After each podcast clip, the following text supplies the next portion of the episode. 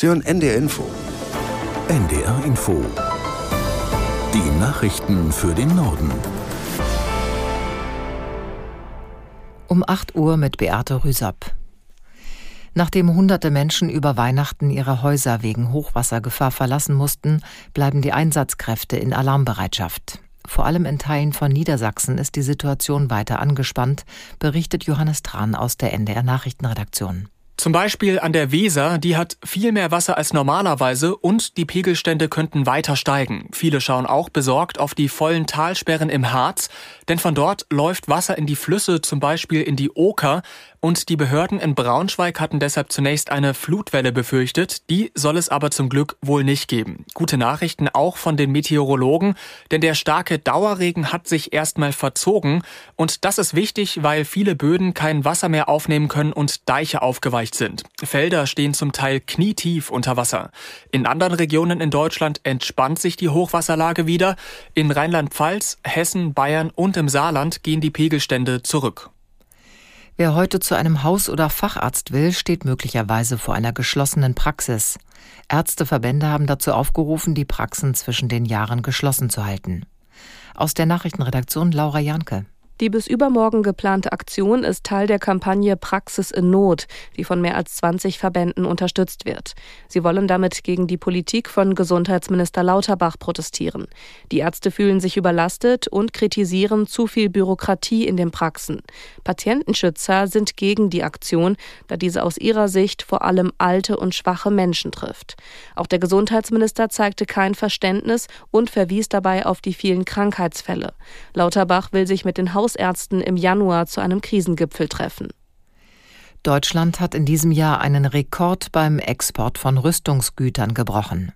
Die Bundesregierung genehmigte Ausfuhren im Wert von mehr als 11,7 Milliarden Euro.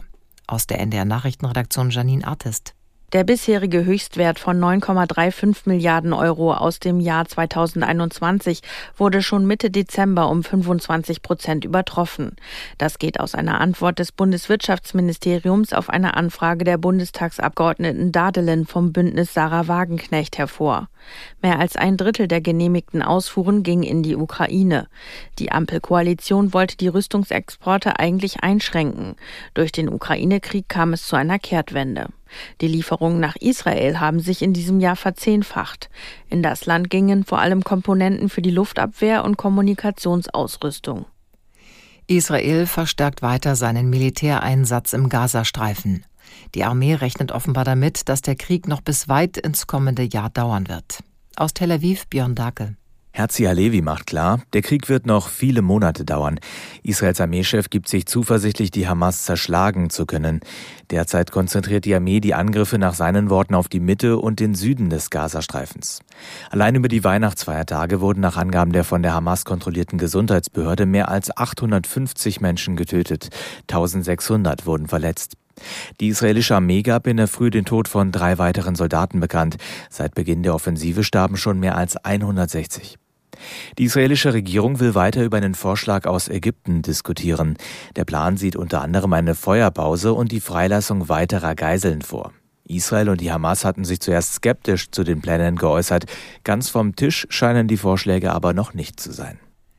Die scheidende niederländische Finanzministerin Kach wird neue UN-Beauftragte für humanitäre Hilfe und Wiederaufbau im Gazastreifen.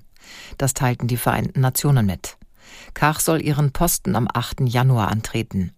Die Personalie folgt auf Verlangen des UN-Sicherheitsrates. Die Niederländerin soll die Hilfe für die etwa zwei Millionen Notleidenden im Gazastreifen koordinieren.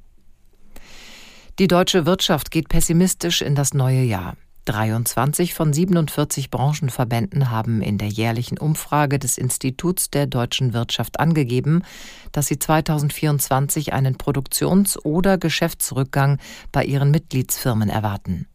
Von gleichbleibender Wirtschaftsaktivität gehen 15 Verbände aus. Lediglich neun erwarten ein höheres Produktionsniveau. Das arbeitgebernahe Forschungsinstitut nennt die Schwächung der Weltkonjunktur, Zinserhöhungen und Unklarheiten beim Bundeshaushalt als Gründe für die trüben Aussichten. Das waren die Nachrichten.